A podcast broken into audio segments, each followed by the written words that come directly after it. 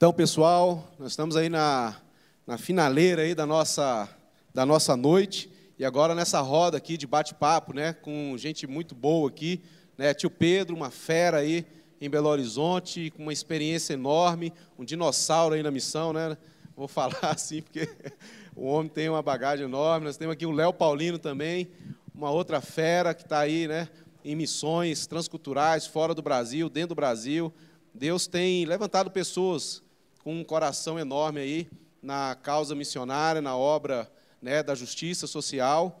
E a gente está aqui hoje para conversar com esses irmãos e queria que eles se apresentassem rapidamente, né? Acho que é melhor eles se apresentarem aqui, falar um pouquinho, né, do que eles, quem são, do que fazem. Acho que é interessante. Pode começar aí, tiozão. Os mais velhos têm prioridade, né, gente? É, fazer o quê, né? É bom. Meu nome é Pedro, eu sou da, do sertão da Paraíba, minha origem de povo. Sou de uma comunidade quilombolas, mas sou missionário da Jocum há 34 anos, fiz agora no último dia 8 desse mês. E é um prazer estar aqui. É um prazer estarmos juntos para podermos compartilhar aquilo que Deus tem feito e tem manifestado em nossas vidas. Boa noite a todos, meu nome é Leonardo, é, congrego aqui na comunidade cristã da Zona Sul, sou de Belo Horizonte, casado com a Mônica, dois filhos, dois bebezinhos.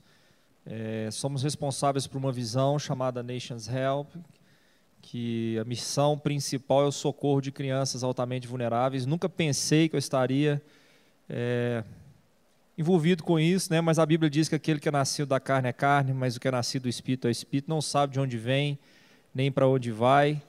E, na verdade, é um grande privilégio estarmos servindo ao Senhor Jesus Cristo. E achei o tema aí muito interessante. Eu acho que vai ser uma benção estar aqui com o Pedro.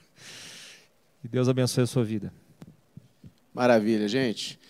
Então, galera, a gente se preparou aqui algumas perguntas e assim a gente precisa aproveitar bastante aqui a experiência, né, desses dois que são né, irmãos muito preciosos, que têm uma bagagem boa, são atuantes, né, no campo. Mas, assim, eu acho que é legal a gente começar essa conversa aqui. É, eu queria que vocês falassem um pouco para a gente como é que foi a trajetória de vocês com o que vocês fazem hoje. Né? Eu acho que tudo teve um começo e como foi é, esse, esse, início né, da, da, do chamado, né, como que vocês chegaram a, a, a trabalhar na, na, na, na, ação social, né, como um cristão, como, né, como, que, como que a coisa aconteceu? Conversa aí para ao tio aí? Olha, a questão da gente entender a, ação social é entender os sentimentos e as necessidades humanas. Então, não tem como você entender, é igual a, a história de William Bolt, né? fundador do Exército da Salvação em 1865. Ele começou o trabalho com morador de ruas e o lema dele era: como que eu vou pregar para o morador de rua se o barulho da barriga dele não permite ele ouvir a mensagem? Então Uau. não tem algo maior do que uma identificação dessa, de você se identificar com as pessoas e entender a necessidade delas, porque é como a gente fala, se a gente for evangelizar e só chegar com a barreira falando quem é o Evangelho, como muitas vezes a gente vê cena desta maneira, de chegar no morador de rua e o cara dá um pão, estou com fome, você, é, eu vou orar para você, eu vou orar, fazer uma oração pela sua vida. Então, é por isso que o William Bolt falava, como é que eu vou pregar para um cara desse se o barulho da barriga dele não permite ele ouvir a mensagem? Então, o evangelismo não vai fluir se não for ver nas necessidades e se não for com a identificação. E a gente se identificar com as pessoas tem que se contextualizar entendendo a necessidade delas. É, eu tive três, acho que foram três é, estágios da minha vida, e a palavra do Senhor fala que é, todas as coisas cooperam para o bem daqueles que amam a Deus. Né? O primeiro estágio que eu vim da área executiva, é, e o Senhor começou a falar comigo e ele falou comigo oito anos, né, para me lançar no chamado e descobrir aquilo que viria, porque eu não sabia muito bem. E eu pude ver no decorrer da minha, da, da minha caminhada, e estou vendo isso hoje, que o Senhor usou esse tempo em que eu estive ali, é, mais envolvido aí com a área executiva. Hoje o Senhor tem usado isso no reino. É, tudo aquilo que eu vivi naquele, naquela estação de Deus foi muito significativo dentro do chamado que Deus me deu na sequência. Segundo estágio foi aqui a comunidade cristã da Zona Sul. Eu precisava passar por um batismo de ser amolado no meio do ferro de ter é, uma bagagem nas coisas espirituais assim é, mais fortes. E aqui começou né, a minha história, me envolvendo ali com missões, começando com jovens, vim por causa dos jovens de tempo integral. O Senhor havia me pedido aquela profissão, saí no meu melhor momento, melhor momento profissional. É, os executivos da época da organização não entenderam nada, falaram que eu estava ficando doido, né? é, uma carreira realmente muito promissora. Eu, eu fui treinado em São Paulo e, e pouquíssimas pessoas chegaram é, nesse treinamento sem que eles tivessem visto um potencial muito grande de se tornar um grande executivo na história é, da organização. E no auge o Senhor me pediu isso. Né? Depois a mesma coisa, estava aqui na comunidade conversando com o pastor Neif, e o Senhor falou comigo o seguinte: esse ano é o ano do preço para a visão, da visão e para a visão. E passamos por esse processo também. Eu acho que foi o melhor momento que eu estava mais envolvido aqui dentro. E o Senhor também me pediu esse tempo. E nessa história, o Senhor então vai nos lançando, aproveitando a história de sua vida, te libertando a você mesmo. É, eu quero deixar uma palavra para você iniciando esse tema. Esse é o grande trabalho do Senhor para que nós nos venhamos no chamado e para que nós nos tornemos sensíveis ao que ele usou aqui. Ó. Ele falou uma palavra muito interessante. Ele usou a palavra identificação. Sem Deus te libertar de você mesmo. E o Espírito Santo precisa liberar, libertar os cristãos de si mesmos, precisa libertar a igreja de dentro de si mesma. Sem esse trabalho, nós não teremos um nível profundo de sensibilidade com as dores, de identificação com as dores. E a grande chave hoje é você permitir que isso aconteça.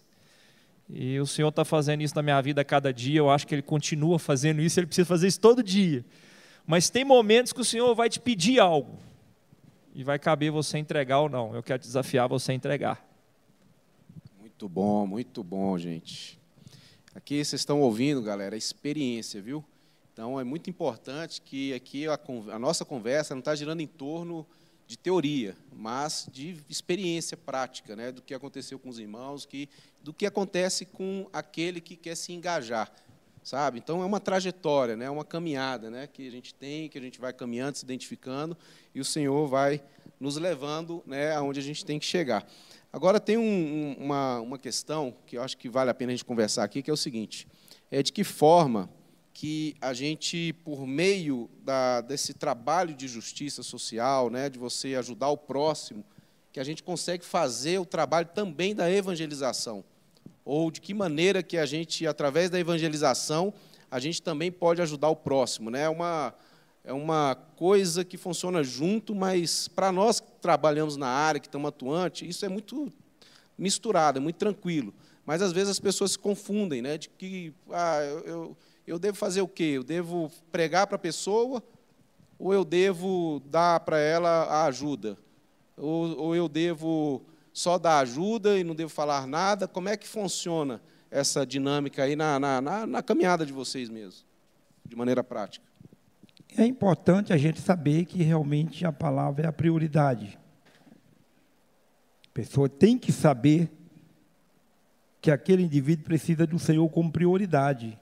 Quando o sujeito estava chegando naquele dia ali de Marcos capítulo 2, que estava aquela galera de fariseu na porta, e aqueles quatro caras pegaram aquele homem paralítico e abriram o telhado e falaram, nós vamos levar ele ao Senhor por aqui mesmo, não dá para passar aqui, a gente passa. E abriram, foi quatro pessoas que estavam dispostas a levar pessoas a Jesus, independente de qualquer situação. Não existe obstáculo. Segundo, quando Jesus olhou para aquele homem, Jesus sabia que ele estava, era paralítico, que tinha problema de saúde, sabia também que tinha problema financeiro, que ele era um pobre, rico e paralítico. Pobre, ele não era um rico e um paralítico, ele era um homem pobre tinha suas necessidades.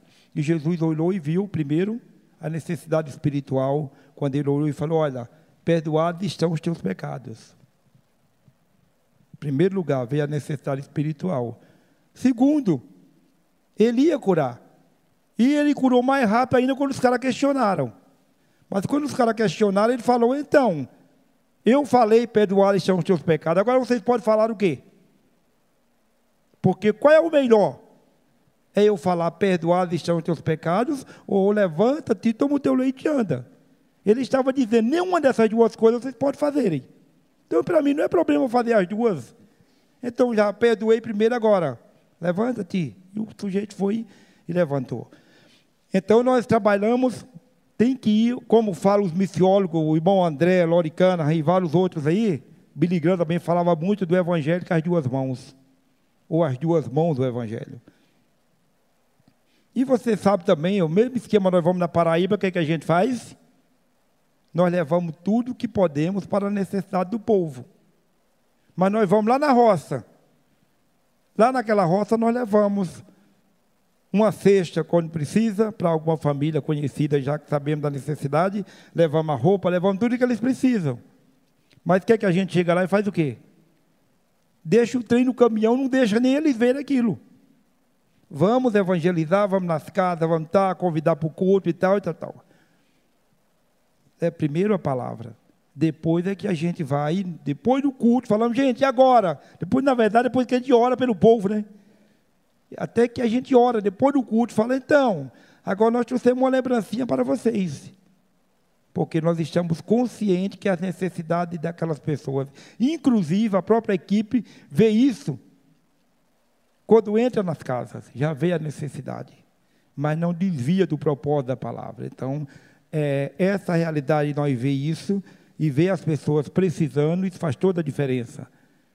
E se a gente não tiver esse compromisso em ver a necessidade física das pessoas, nós não vamos alcançar. Por exemplo, quinta-feira, quarta-feira, naquele pedido de cestas básicas. Me chocou. A gente foi em três casas. Só que essas três casas, somando a população das três, era 19 pessoas. E quem eram essas pessoas? Nenhuma das casas, dez homossexuais. Na outra casa era oito. Na outra era um que está doente uma população totalmente diferente, podemos dizer assim, e discriminado por nós como igreja. E aí? Nós vamos servir essas pessoas ou não? Nós não concordamos com o que elas estão vivendo. Chegamos lá, conversamos, ministramos, oramos, não concordamos com o seu estilo de vida. Mas você é gente e como gente, estamos aqui para te dar as mãos e atender as tuas necessidades. Então nós levamos, isso faz parte aí, essa parte social entra.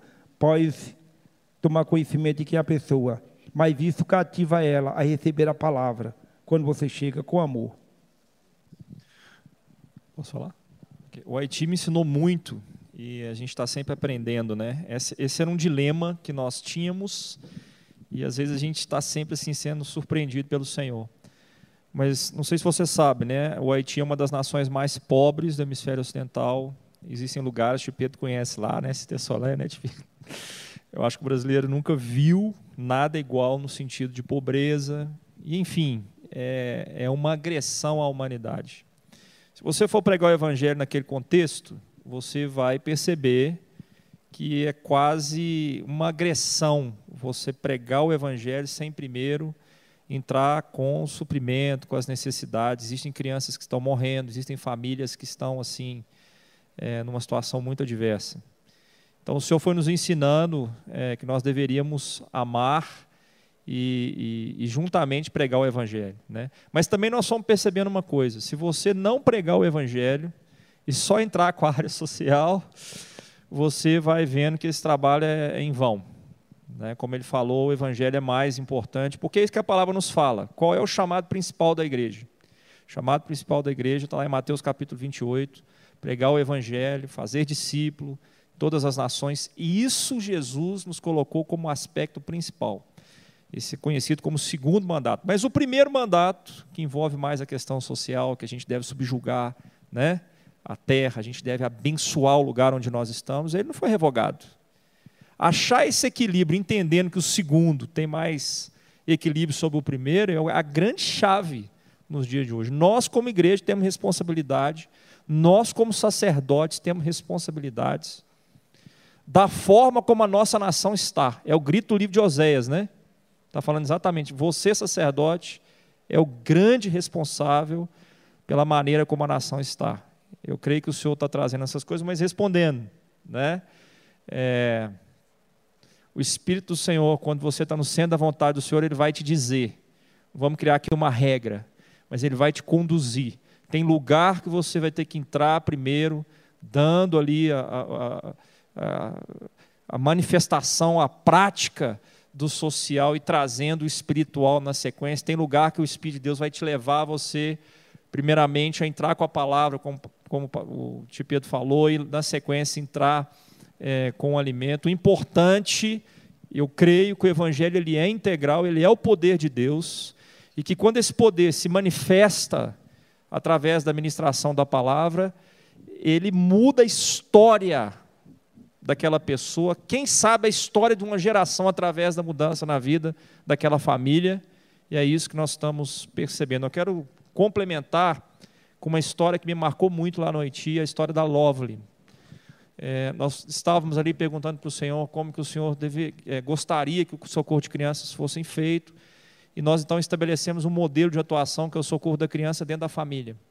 A Lovely entrou no programa quando nós começamos, em 2013, 2014, porque ela estava com desnutrição, era das 18 crianças com mais desnutrição daquele bairro ali de Delma 31. É, o pai e a mãe envolvidos assim no voodoo de uma maneira muito forte. E a gente começou a trabalhar né, com, com socorro, começamos a dar alimento para a Lovely e para a família, discipulado para a Lovely, os pais ficaram um pouco reticentes e tal. É, pagamos o estudo da Lovely e ela começou a ser fortalecida nas duas áreas. Na questão social, da sua vida pessoal, no seu corpo, mas através do Evangelho, no seu espírito, através da convivência né, na sua alma. E a Lovely evangelizou a sua mãe. Cara, que história linda.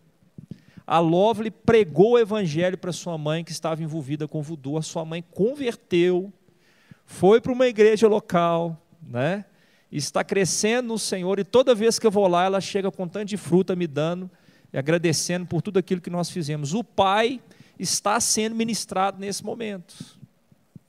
Então, o poder de Deus, a maneira como Deus faz, a maneira como o Espírito, sabe, nos governa, quando se obedece ao Senhor, querido, Ele vai fazer através de nós. Como o livro de Atos fala isso. Ele está fazendo através de nós, Ele quer fazer através de nós. Maravilha, né, gente? Então, é, é interessante, né, que, é, como o Léo falou um negócio aqui muito importante, né? É, se você não entra com o Evangelho, você não resolve de fato a situação daquela pessoa, né?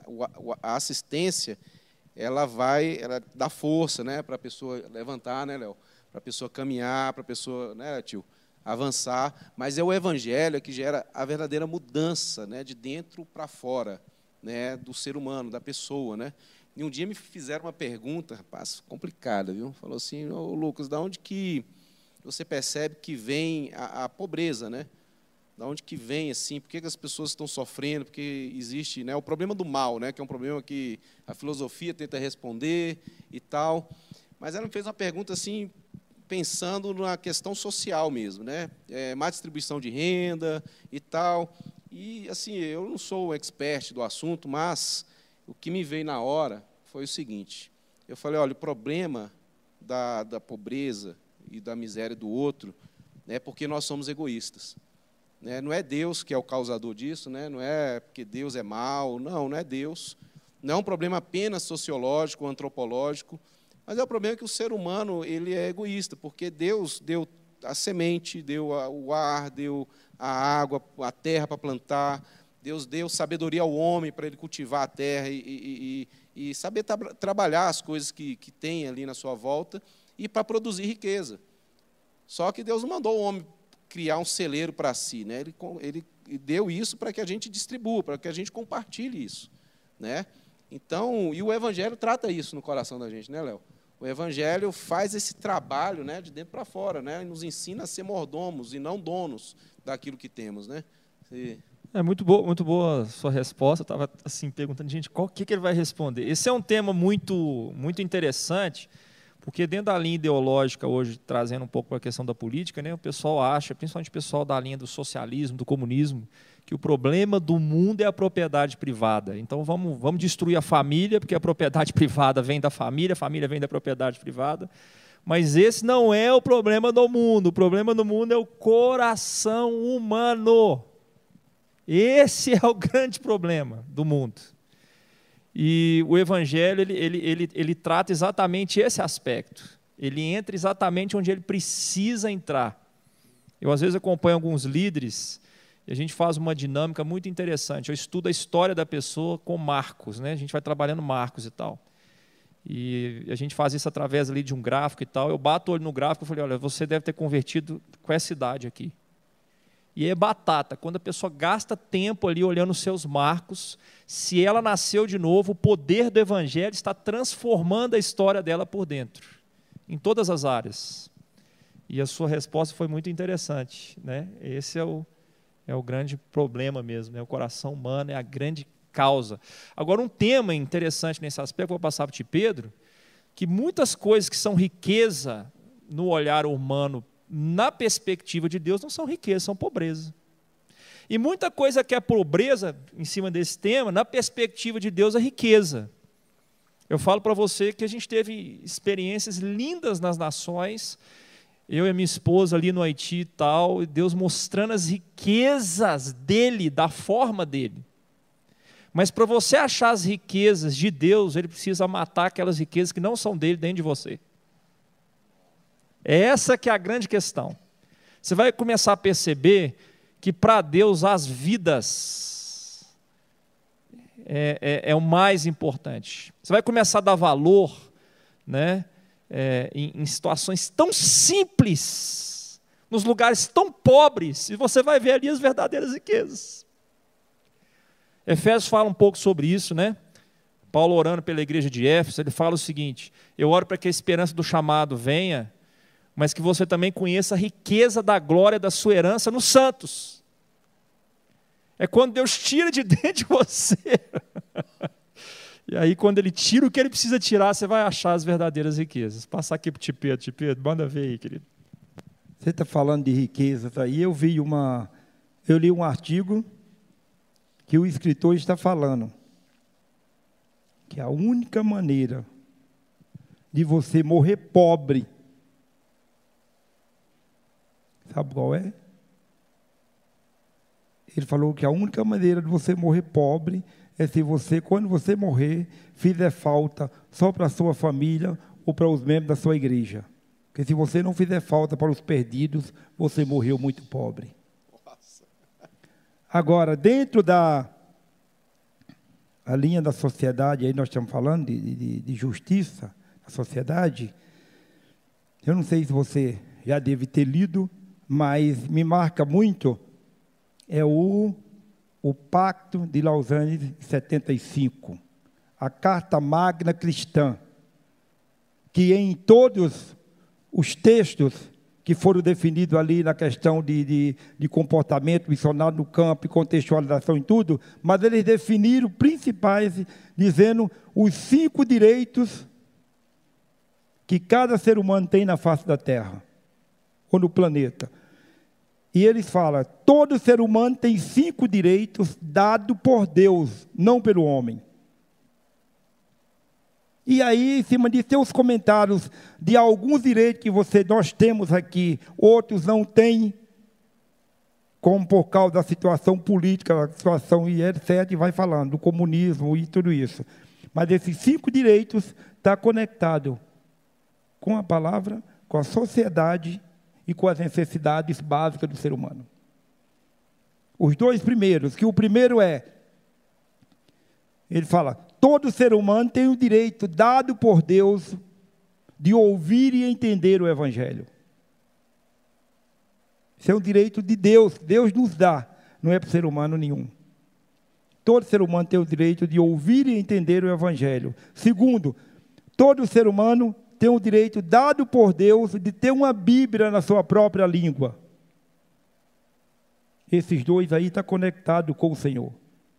Agora, os próximos dois. O terceiro é: todo ser humano tem direito de ter uma igreja para congregar. Essa igreja para congregar que você está ensinando ao povo e convivendo com o povo, está mexendo com o comportamento na sociedade, né? Está dando para entender? Além de você estar tá conhecendo o Senhor, está mudando o teu comportamento na sociedade. Quarto, fala que todo ser humano tem o direito dado por Deus de ter uma escola com ensinamentos cristãos. Uma escola cristã faz toda a diferença na vida do aluno, não faz? Para ele, na sociedade. Tá? E o quinto é que todo ser humano tem o direito dado por Deus de ter as suas necessidades básicas supridas em Deus. Eles, e o escritor, eles fala lá no texto, eles falam que Deus usa muita gente para suprir as suas necessidades. Mas você tem que reconhecer que esse suprimento vem do Senhor. Então, esse é o quinto. Todo ser humano tem, direito, tem direito dado por Deus de ter as suas necessidades básicas supridas em Deus, como Paulo fala, vosso Deus suprirá todas as vossas necessidades. E isso faz parte de uma sociedade bem-sucedida, se vive tudo isso.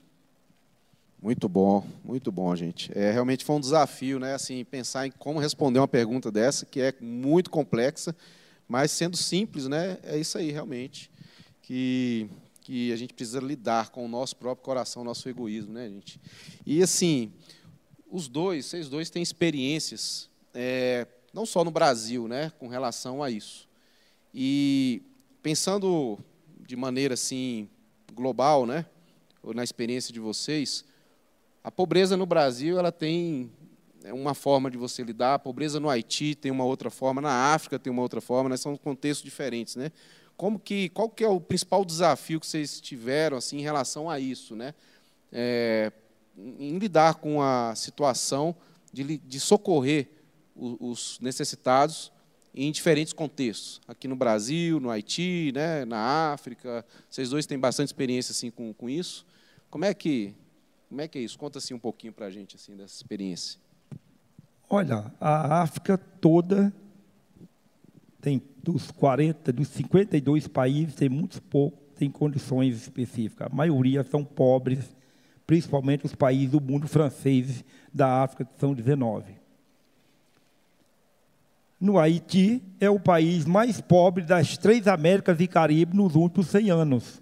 A pobreza do Haiti não veio por causa do terremoto já era pobre há muito tempo. Mas uma coisa, o contexto do Haiti para o contexto africano, com o estilo de vida do povo, comportamento cultural é muito semelhante, mas com base em entender a necessidade do próximo, por incrível que pareça, dos cinco países mais pobres do mundo, o Haiti é um deles, e eu estava em outro agora em janeiro, em Guiné-Bissau.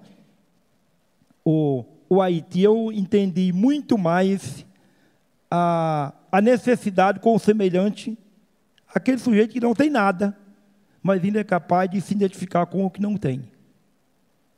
Um haitiano falou comigo que o haitiano do interior, que é considerado classe média, é o que consegue comer uma vez por dia. Isso um haitiano me falou. Entende? Consegue comer uma vez por dia, ele já está bem, né? Tem condições de comer uma vez por dia, ele está bem. Mas eu vi a identificação de necessidades deles. Me marcou muito. Eu tenho um, eu adotei uma criança no Haiti. E nós mandamos todo mês pagando a escola dele, porque o menino que nasceu quando nós estávamos lá. A história dele é muito, muito linda. Tá? E a gente paga a escola dele, que é 20 dólares por mês numa escola americana. Todo mês eu mando. Todo mês não, eu mando a cada três meses, porque a taxa de você mandar 20 dólares, que é, vamos dizer, mandar 100 reais, você paga 60 de taxa. Né? Então, a gente pode mandar a cada três meses.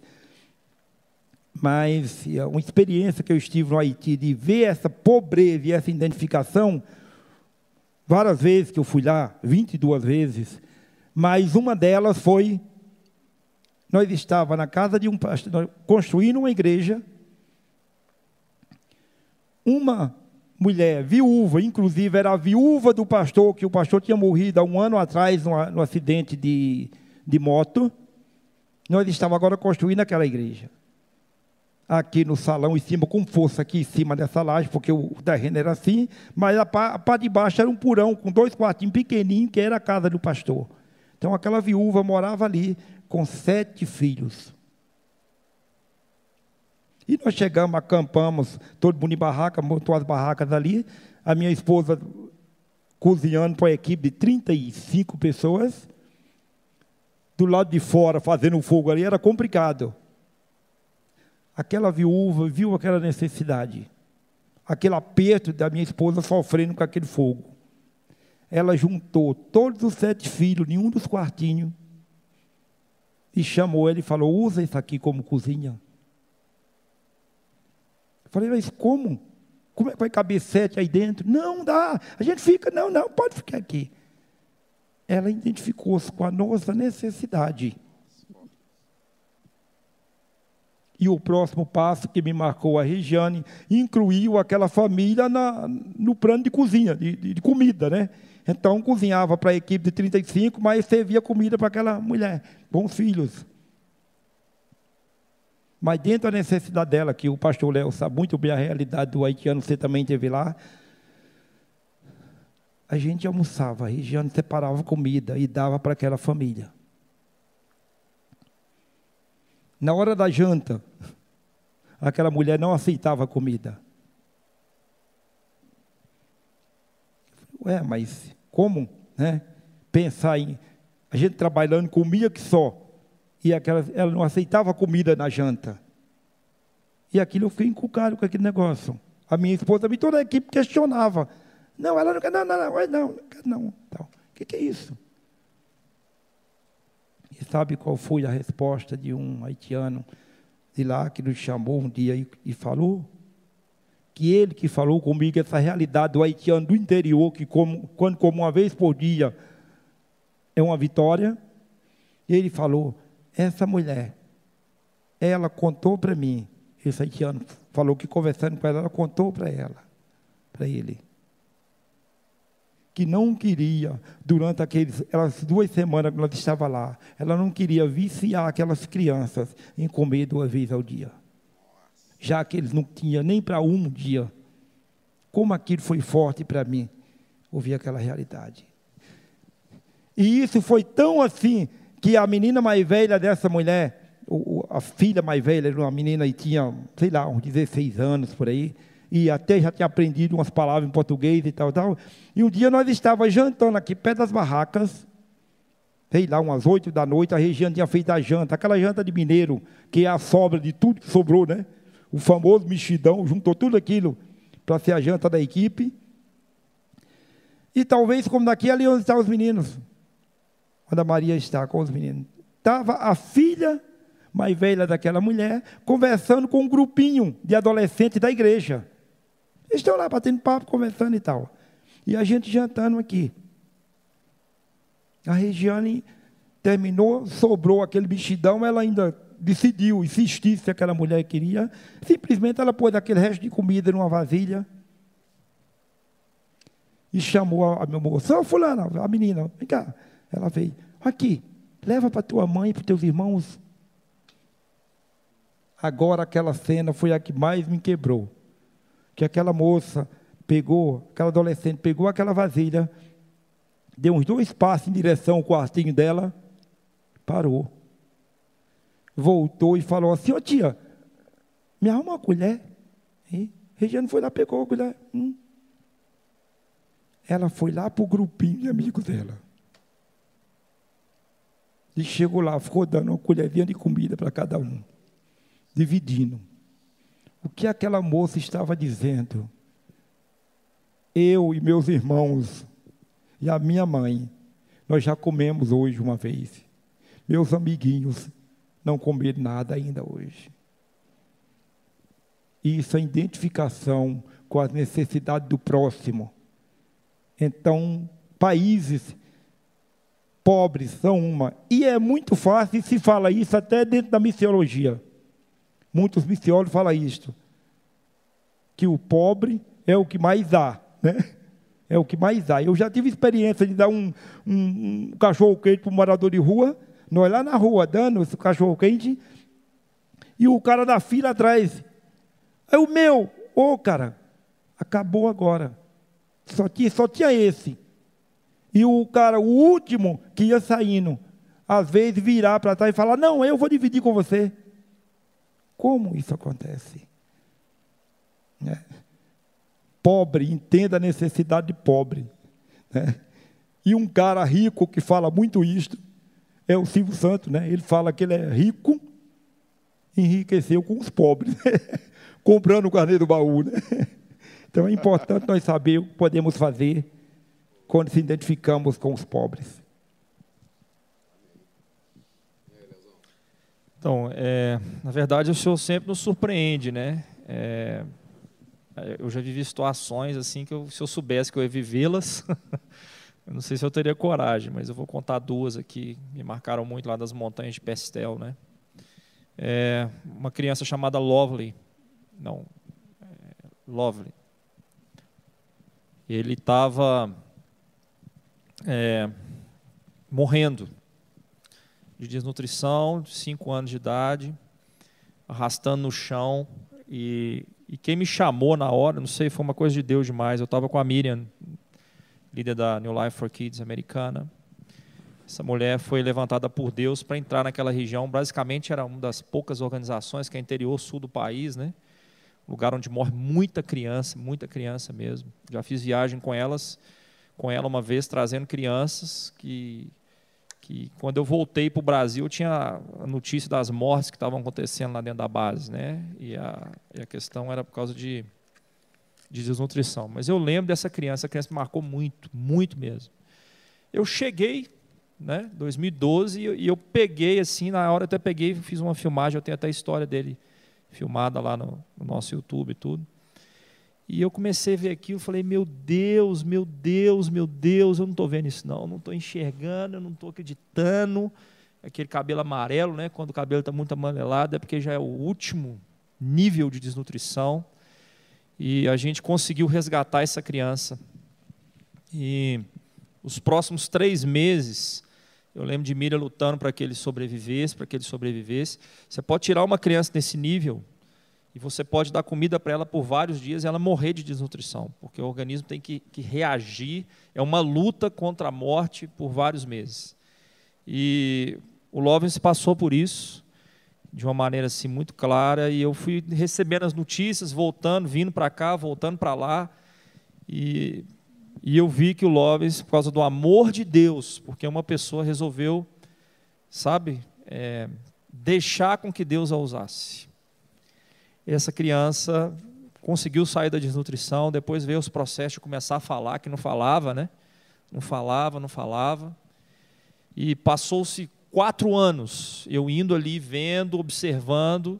Deus levantou um casal nos Estados Unidos, que resolveu adotar o Lovens, começou um processo de mais alguns anos, um processo muito custoso, difícil, e o Lovens está morando com uma, uma família cristã nos Estados Unidos hoje, com a sua vida totalmente transformada, é, curada, porque Deus levantou pessoas, deu chamado, deu unção, deu a compaixão, deu óleo que vem com a obediência, né? E eu tenho uma palavra para deixar aqui para os jovens. Estava aqui orando, o Espírito falou comigo assim, de uma maneira muito clara hoje. Eu quero que você preste bastante atenção. Só se faz justiça quando o verdadeiro jejum acontece na sua vida. O que, que você está falando? Isaías capítulo 58 fala do falso jejum e do verdadeiro jejum. O falso jejum, que é a autonegação, é quando você tem práticas espirituais mas você ainda busca os seus próprios interesses. e quando você busca os seus próprios interesses, tem dificuldade de servir. E quando você tem dificuldade de servir, buscar os seus próprios interesses, você não vai ter a compaixão que não é sua. Essa compaixão não é nossa, não é do tio Pedro. Essa compaixão é de Cristo em nós. E para você que por um acaso pode estar nessa condição, eu acho que todos nós, né? Tudo é graça de Deus, tudo é amor, é Ele, Jesus Cristo, que é, que é a fonte da compaixão que produz isso dentro de nós. Eu quero ler para você Isaías 58, versículo 7, que fala o seguinte: Porventura, o jejum que eu li, não é também que repartas com o teu pão com o faminto e recolhas na sua casa os pobres, mas antes disso, porventura, não é, não é este o jejum que escolhi, que soltes as ligaduras da impiedade, os grilhões da maldade. Quando o Espírito de Deus faz isso dentro de nós, na nossa vida cristã, nós vamos começar, nós vamos ter o início da porta para nós sermos um instrumento de justiça, que não é a minha justiça, não é a justiça do tio Pedro, mas é a justiça de Cristo em nós. Cristo em nós.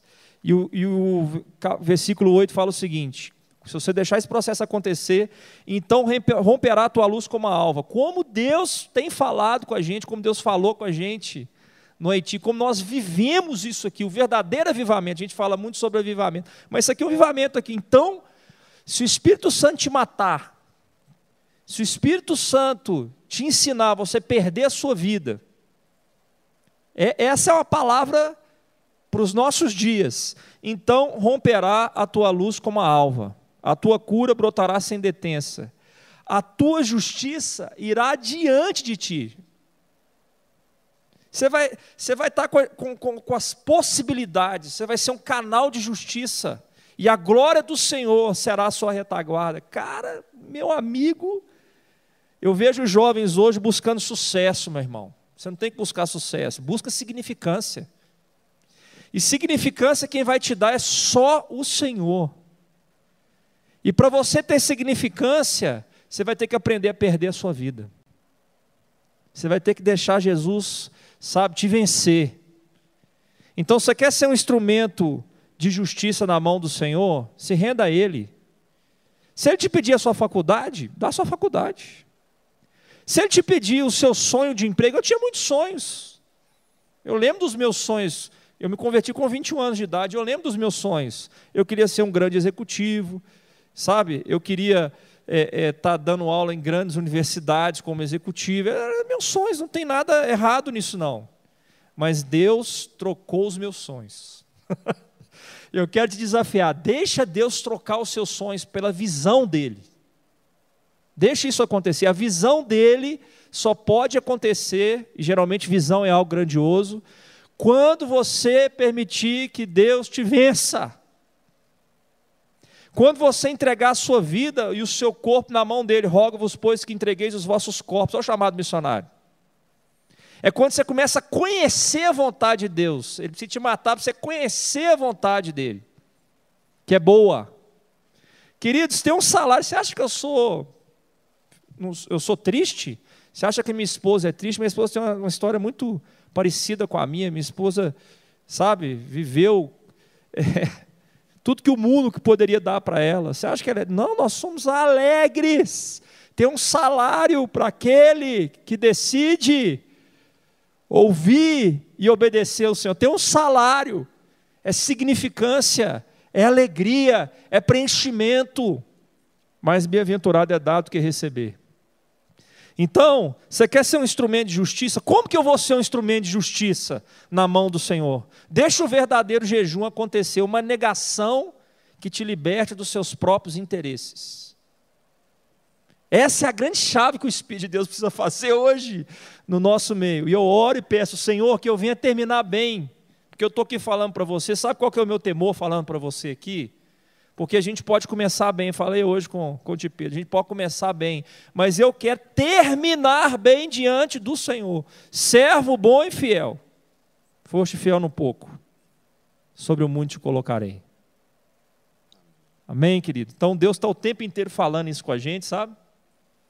Qual é o grande desafio, né, Tio Pedro? É manter esse óleo, manter essa presença.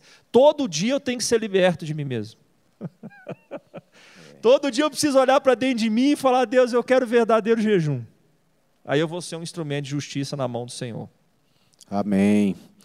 É, rapaz, é, eu tive uma experiência interessante lá no Haiti. Eu, já convivi aqui no Brasil, em muitas regiões críticas, né, pobres, e quando eu fui para o Haiti, cara, primeira vez que eu fui, né, Léo? A gente foi juntos, eu, Maria, Léo, uma turma aqui da comunidade. Encontrei o tio Pedro lá já no, tio, lá no Haiti também, né, tio? Lá debaixo da. O tio Pedro montou uma barraca lá e, e deixou de legado lá para a nossa equipe. Mas, enfim, gente, eu, eu conheci o que é pobreza mesmo quando eu fui lá no Haiti. E logo pós-terremoto, né? Em 2010, o terremoto tinha acontecido. E aí Deus nos chamou e a gente foi. E quando a gente teve num dos lugares assim que estavam abrigando o pessoal, né, a cidade ficou, Porto Príncipe ficou praticamente destruída. Então as pessoas foram para as montanhas ali nas regiões ali em volta, né, da cidade, né, Léo? E acamparam ali, a ONU arrumou barracas, as barracas brancas lá e ficou lotado assim, milhares de pessoas acampadas e muitas crianças ficaram órfãos nesse dia, né? E aí aglomerou crianças, né? As pessoas colocavam aquelas crianças órfãs ali dentro das barracas e tal. E aí eu lembro que a gente tinha comprado uns biscoitos, uns negócios assim, e a gente levou para um desses acampamentos lá e, e nós encontramos uma mulher com uma, um monte de criança e aí a gente deu esses biscoitos lá para eles tal. E eram muitas crianças, poucos biscoitos, então a gente cortou os pacotes pela metade e a gente foi e deu lá para os meninos todos. E aí, rapaz, um menininho, sei lá, acho que quatro anos, no máximo cinco, ele me viu e eu não tinha biscoito, né, cara? E o moleque pegou o biscoito, do, quebrou um biscoito dele e me deu. Aí eu falei, caramba, aquilo, aquilo me marcou, já são, faz dez anos que isso aconteceu. Eu nunca esqueci essa cena. E, e sabe o que acontece, gente, assim, se tratando disso? Essa atitude desse menino mostrou a minha pobreza. Quando você lida com o pobre, né, é interessante, quando você vai lidar com a pobreza, você começa a enxergar a sua própria miséria. E você vê que você é tão pobre quanto. Né? E aí eu fiquei olhando aquela criança, porque você uma criança que gosta de doce, né, um biscoito recheado, gostoso, saboroso, o menino pegou e dividiu aquilo comigo. Aquilo ali me fez prantear, chorar, e eu falei, meu Deus do céu, o que, que aconteceu aqui? Voltei assim para o Brasil com esse negócio na minha cabeça. E foi curado. Hoje, Você foi curado. Cara, absurdo. Então, é, é, é, eu vi, enxerguei a minha própria pobreza, minha própria miséria ali. E foi engraçado que esse dia eu peguei um, um irmão aqui, um amigo, muito querido, e aí eu levei ele aqui no, no Papagaio, né, numa região que a gente está levando a cesta básica, e lá tem um local chamado Vila Carrapato. Então chegamos lá, a gente foi fazer o cadastro do pessoal ali, e aí esse irmão foi comigo, cara. E tá, fizemos todo o cadastro lá e tudo. Aí na hora de ir embora, deixei o cara lá na casa dele. E aí ele falou assim: Nossa, Lucão, oh, foi a melhor tarde dos últimos, sei lá, dos últimos anos que eu tive. E assim, eu, eu, conheço um pouco o irmão, sei que ele tem momentos maravilhosos, ele vai para restaurante, ele, ele tem bons amigos e tudo, mas ele falou aquilo com a boca tão cheia, sabe, daquela tarde que ele esteve ali, vivendo com aquelas pessoas, convivendo, ouvindo e, e, e cadastrando e tal, aquilo me impressionou, porque eu percebi nele isso também. Acho que ele enxergou alguma coisa nele naquele ambiente, que tratou, que transformou ele por dentro. E isso foi lindo, foi maravilhoso, né? Isso é uma recompensa também que a gente tem, né, Léo? A gente vai sendo transformado, a gente vai sendo curado, a gente vai sendo quebrado, né, por essas coisas. E assim, para a gente dar uma finaleira aqui, é, assim, o Léo falou um negócio aí bacana aí do Isaías 58, trazendo aqui essa, essa reflexão para que a gente possa, é, como que a gente é, se torna uma pessoa que, que faz justiça, né? que é você morrendo, que é você perdendo a sua própria justiça, né? a justiça própria da gente. Né? Mas que conselho, né? O tio, o Léo, pode dar aqui para as pessoas que estão vendo a gente, que estão assistindo, a, a nossa turma aqui, não só do Luzeiro, mas tem pessoas de outros lugares vendo também. Que conselho que vocês podem dar para alguém que quer assim, cara, puxa vida, eu quero fazer isso também? Como que essa pessoa começa, como é que a coisa acontece a partir daí, né? Porque eu tenho certeza que tem pessoas sendo despertadas aqui hoje. Né? E elas vão querer sair daqui, talvez correndo e querendo fazer um, talvez um tanto de coisa, mas como é que seria essa orientação aí? Olha, é fácil e muitas vezes é difícil. Porque o ponto é se a pessoa tem um desejo e o um coração de amor. Mandar você fazer uma coisa e mandar fazer mais vezes, mas é mais um mandamento. Inclusive, nós vemos isso nos grandes congressos missionários, que todas as mensagens tornam-se mandamentos. Se a pessoa estiver disposta a praticar o amor, isso que faz a diferença, é isso que Coríntios fala, sem o amor nada aproveita. Agora, não é difícil amar, se você está disposto a renunciar muitas coisas suas. O maior problema é, eu já vi alguns livros e se prega muito, e tem muita gente por aí, tem livros escritos, e fala que o maior motivo que tira missionário do campo eles falam que é finanças e relacionamentos. Isso é a tese do escritor, é a tese de, das pesquisas feitas nas agências missionárias, nos seminários, etc., nas, nas juntas. Mas eu tenho muita uma linguagem própria para meu estilo de vida. E para mim, não é essas duas coisas. O principal que mais tira missionário do campo é a falta de renúncia própria. O amor a si mesmo. É, eu não sei quantos assistiram, Chama. alguém, você que está no ar, está acompanhando. Agora há pouco, quando eu falei de Jonas, mas eu, quando eu vou falar de Jonas, eu, só quando não é TED, que eu tenho três, quatro horas de aula por dia numa semana, a gente expõe tudo. Mas ali em Jonas, o motivo, Jonas passou tudo aquilo, toda a situação, e depois ele reclamou dos resultados, parece que não queria que acontecesse. Depois ele renunciou do conforto próprio. Qual era o conforto de Jonas na época, naquela situação? O único conforto dele foi pela fuga de não crer que a mensagem iria dar resultado. Ele subiu para uma montanha com medo. Quando ele estava lá em cima, estava exposto no meio do deserto, naquele negócio bravo, mas aí veio o conforto, como cuidado do Senhor. Deixou uma, que a Bíblia tem um, um cheio que fala uma borboeira, outro fala que era um pé de abóbora, outro fala que era não sei o que lá, uma figueira, tem um neguinho que fala de tudo lá. Uma planta que veio e protegeu ele e tornou-se um conforto para ele. Agora, qual foi o problema de Jonas? Foi renunciar aquele conforto. Dormir no chão, no pé de abóbora, o melhor que ele tinha, ele renunciou, reclamando, porque o povo converteram. E o Senhor usou aquilo dizendo: como que você não quer abrir mão do seu conforto, reclamando de uma ave, você nem plantou, nem cuidou dela, não fez nada por ela? Como é que eu não vou ter dó, ou não vou ter misericórdia de 120 mil pessoas? Que 120 mil pessoas, gente, era a população de São Tomé e Príncipe nos anos 80. Era uma nação. Hoje ele fala que tem 200, milhões, 200 mil, mas era 120 mil pessoas. Então a falta de renúncia, a falta de renúncia própria, aí gera esses dois. Imagina você numa equipe comigo. Eu levo equipe para tudo que é lugar por aí tenho levado, e é engraçado porque o cara sai do Brasil, na casa dele aqui ele tem o chuveiro quente, chique, a comida dele chique, a sua caminha legal, né? Agora ele vai para o Haiti, ele vai dormir em quê? No chão.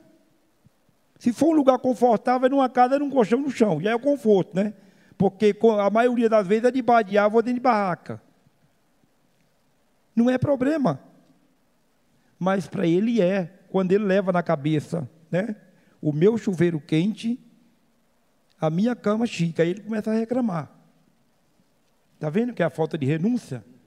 Aí ele começa a reclamar, o que, que acontece?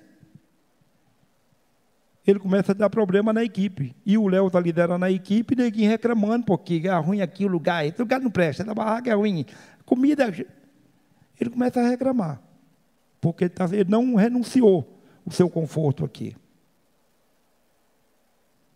Aí ele começa a ter problema, problema de relacionamentos.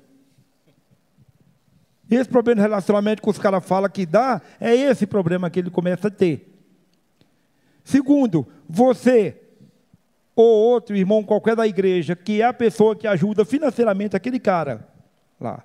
Mas o cara está reclamando, murmurando lá, com toda a situação, tendo problema com o Léo, com relacionamento. Ele engana Deus? Não. Deus vai falar contigo, que direciona teu dinheiro para outra pessoa que está fazendo de bom grato. Né? Aí o que, que acontece? Ele perdeu o sustento e problema no relacionamento. Quem foi o problema? Foi ele. Aí chega aqui, os caras vão aconselhar ele ministrar, olha aí, é mesmo. Tem, eu já vi situações que o cara põe culpa né? na Jocum, põe culpa em qualquer missão que aquele cara estava. Não vê o problema nele. Põe culpa lá na organização mas o culpado foi ele. Está vendo? Então, o que eu tenho para a nível de conselho? É por isso que é difícil te explicar essa resposta. Ame. Se você ama, você renuncia tudo. E você ama, você pode fazer algo bem especial. Para que melhor exemplo de quando nós vamos para Paraíba? A meninada daqui. Porque você, como mais velho, é uma. Os mais velhos é fácil de, de chegar na Paraíba e dormir no chão. Agora, um, um adolescente, homem ou mulher, acostumado com seu conforto em casa aqui ou num apartamento, chegar lá dormir num quarto daquele lá, que tem hora que nem água tem, andar de caminhão para o de Arara, é 500% fora da realidade dele. Mas o que tem me marcado muito é que eu nunca vi um moleque desse reclamando. E ele me convence que a atitude dele ele está fazendo por amor. Ele me convence que quando o João fala assim, ah, amanhã nós vamos embora. Ó, oh, já acabou. Isso me marca mais ainda, que ele não estava esperando que acabasse. Ele estava bem. Ele estava fazendo por amor. Então, se você ama, não tem problema. Tá? Se você não ama, em qualquer lugar que você estiver, você pode dar 500 conselhos, o cara não vai aceitar, porque ele topa, desde que ele tenha todo o conforto dele na mão. E a obra missionária envolve renúncia. E renúncia faz parte da vida pessoal que nós temos que fazer. Só complementando, eu já falei, né? A palavra que eu tinha da parte do Espírito de Deus é deixo verdadeiro jejum arrebentar com os grilhões da impiedade dentro de você, que você vai ser usado como um canal e o Espírito de Deus é capaz de fazer isso, né? Mas eu queria só fechar lembrando que o amor de Deus, o amor ágape, ele não busca seus próprios interesses, ele não se ufana, ele não se ensoberbece. Tudo pode, tudo crê, tudo suporta. Esse amor não vem da gente, mas se Deus encontrar um coração desejoso, obediente, começa com aquilo que você tem. Começa com aquilo que você estando nessa caminhada aí. Amém? Que Deus te abençoe. Obrigado. Foi um prazer aí. Espero que a sua vida, as nossas vidas aqui possam ser edificadas. Maravilha, galera. Gente, muito rico nossa conversa, nosso papo aqui foi muito massa. Obrigado, tio, mais uma vez aí por estar com a gente, viu? Amém, cara. Sempre um prazer estar estarmos juntos, Amém. porque nós nosso chamado é para os perdidos estamos juntos, mãos dadas, para juntos alcançar os planos de Deus e ver as pessoas com os olhos dele. Amém. Valeu, Leozão, mais uma vez aí. Tamo aí, Lucão.